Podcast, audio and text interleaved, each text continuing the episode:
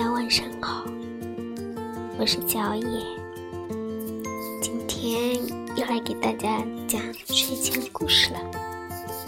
今天要讲的故事是小猴子捞月亮。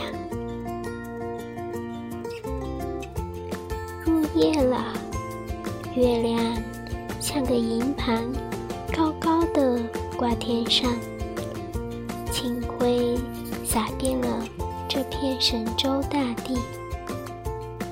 猴子蹲在河边，伸出小手来捞水中的月亮，可它刚刚接触到水面，月亮就碎成了一片。猴子很是苦恼，双手托腮的想：到底怎样？才能把月亮捞上来呢？鼠这时候在猴子身后拍了拍它，说道：“猴子，你在干嘛呢？”猴子说：“我想要捞月亮啊。”松鼠想了想，从尾巴掏出一面小镜子，递给猴子。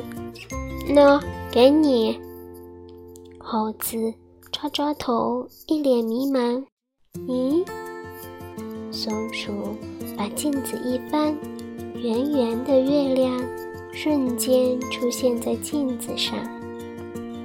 松鼠说：“这样，你就可以把月亮捧在手心啦。”今天的睡前故事就到这里。结束啦，我是小野，大家晚安。